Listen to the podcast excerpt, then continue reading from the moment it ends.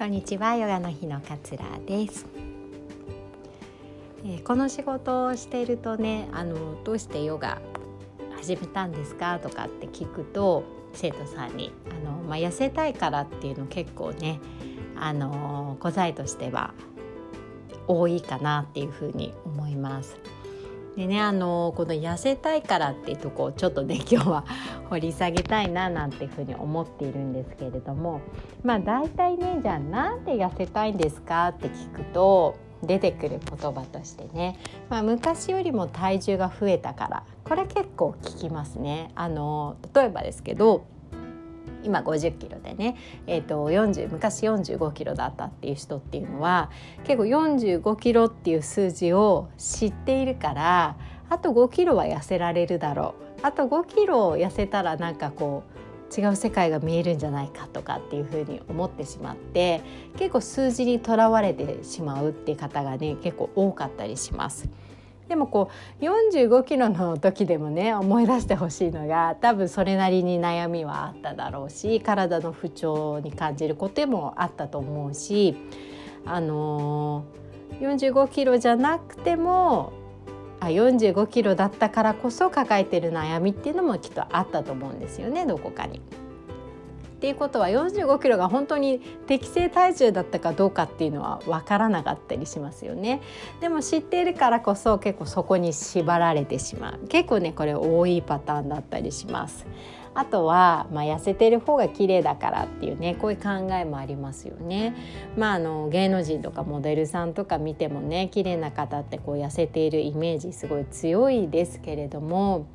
まあ、痩せていてもたとえ顔がねすごく整って綺麗だったとしても人の文句ばっかり言ってたりとかこう愚痴ばっかり言ってる人が本当に綺麗に思えるかって言ったらね特にその人になりたいとは思わないですよね。でちょっとねぽっちゃりしててもこう表情が豊かだったりとかこうチャーミングな人とかっていうのはやっぱり人間としての魅力を感じられたりしますよね。だから痩せているイコール綺麗みたいなねあの強い概念はやっぱり捨てた方がいいのかなっていうふうには思いますよね。あとね太っているねって周りから言われたあの旦那さんから言われたとかねこれも結構多いですよね。あの他人他人じゃないけど旦那さんは。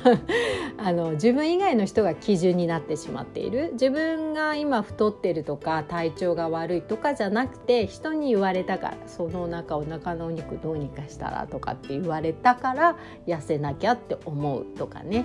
っていうまあ自分基準じゃない考えで周りから言われた。これも結構聞きますよね。私も結構昔そうでなんかあの私の母親はすごい痩せて痩せ型の人間だったんですよ。結構痩せていて兄も痩せていて私は結構父親にであの肥満ではないんですけど結構骨格がまあしっかりしているタイプだったのであの痩せているっていうような見え方はされないタイプだったんですね、まあ、今も骨格しっかりしているのでそのタイプなんですけど。だからなんか母親は痩せているのがすごいいいみたいにやっぱりなんかどこかで自信を持っていてだからあんたあんまり食べない方がいいわよとかなんかあのケーキ1個食べたら太るからまた半分にしましょうとかっていうふうに言われたりとか結構していたので結構ね自分はあの肥満なんだとは思ってなかったんだけど痩せてない人なんだって思ってたんですね。だからなんかあのノースリーブとか着るのもすごい抵抗があって痩せてないからって思ってたからノースリーブとかずっと着なかったんですよ。なんかワンピースとか着たいのあったのに着なかったんですよ。自分はこういうの着ちゃいけないんだと思ってたから。でなんかまあ大人になってねあの自分の体重とか知ったり人に言われたりとかしてあ私別にあの痩せてないわけじゃないんだみたいな あの太ってないんだとかねそういうふうに思えるようになってノースリーブとか着だしたんですけど、まあ、今なんてヨガウェアなんでなんかキャミソールみたいなの着てますけど全然気にせず。あのその当時はねやっぱりそういうふうに周りから言われていたからあの痩せてないんだっていうふうになんかすごい思ってた時期があったんですよね。であとねもう一個多いのが、まあ、痩せているって他の人から言われたいから「あ痩せてるね」っていう風になんか言われることがいいことみたいにね思ってたりこれも意見結構ありますね。あとはね、まあ、好きな人がいるからとかもあるかな結構ね、まあ、これはね前向きな気持ちだからすごい私はいいと思うんですけれどもただねこうじゃあ45キロ痩せたからって言ってその好きな人が振り向いてくれるかっていうとまた別の問題ですよね。あの見た目を整えるっていうのはすごく大切だけれどもそこにちゃんとね心があのついていかないとその人が本当に自分のことを好きになってくれるかっていうのは別だったりしますよね。だからあの体重と何キロとかっていう体重とそのその人が好きになってくれるっていうような魅力っていうのはまたね別の問題だっていうふうにね、まあ、捉えた方がいいのかなっていうふうに思ったりしますよね。っていうぐらい結構ねこういう痩せたいなんで痩せたいんですかっていうふうに聞くとねこの辺の理由が出てきたりします。割とねこう自分軸で考えられていない方が結構多くて人に言われたからとかあの痩せてる方が綺麗だっていう風に思っているからとかっていうことがね結構多かったりするんですけれども是非ね自分自身をしっかりとこう見つめてあげてほしいなっていう風に思いますなんかこう体重とかね体型に縛られて自分ってダメだとか自分は良くないとかモテないとかね わかんないですけどっていう風に思うことはね決して幸せじゃありません。あの心がね満たされていないとねダイエットっていうのは絶対成功しません。なぜかっていうとねあの痩せたいと思っていろいろなことを制限したりとかってしてえ、やっていく上でねなんか心がその制限しすぎて疲れちゃったりとか我慢しすぎていつもストレスに思っていたりとか痩せたいのに体重が全然減ってくれないことに心を病んでいる状態とかってやっぱり魅力的な風には映りませんよね。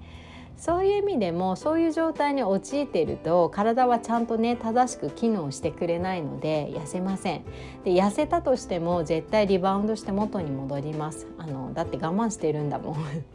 我慢してるから絶対元に戻ります。だからね心と体がやっぱり整ってこそ初めてねこうダイエットっていうか健康の健康的に生きるための第一歩が整うのかなっていうふうにね思ってほしいかなっていうふうに思います。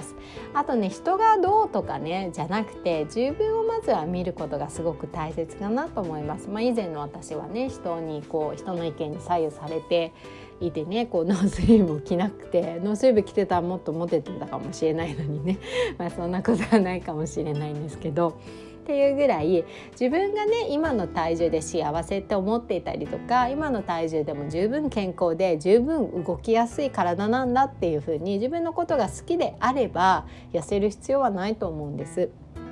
なんかきっとそれが自分にとってはあの適正体重だと思うのでだから決してこう人のね、えー、痩せているとか太ってるとかっていう主観にこう振り回される必要はなくて自分自身はどうなのかっていうのをねちゃんと考えてみてもらいたいなっていうふうに思います。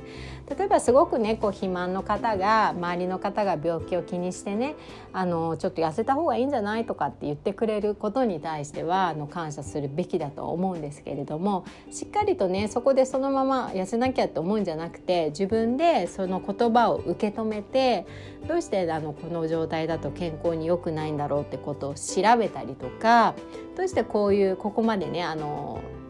脂肪脂肪ってが増えちゃったんだろうとかね体重が増えちゃったんだろうとかちゃんと自分の中で解決するというかちゃんと考える。頭を巡らせる考えを巡らせるってことがねすごく大切かなっていうふに思います。人に結局振り回されてダイエットしてもうまくいかないとね人のせいにしたりとかどうしてもしたくなっちゃうのでまずはねしっかりと自分自身が今の体重とか体型についてこうどう思ってるのかっていうところをねあの振り返ってもらいたいなと思います。そしてもう一つはねあの痩せたから幸せになるっていうような考えばっかりに縛られてしまうとまだ痩せてないじゃあ自分は今は幸せじゃないんだっていうふうに思えてきちゃうんですよね。そうするとねもっと痩せないと私は幸せになれないんだみたいなふうに思ってきちゃう。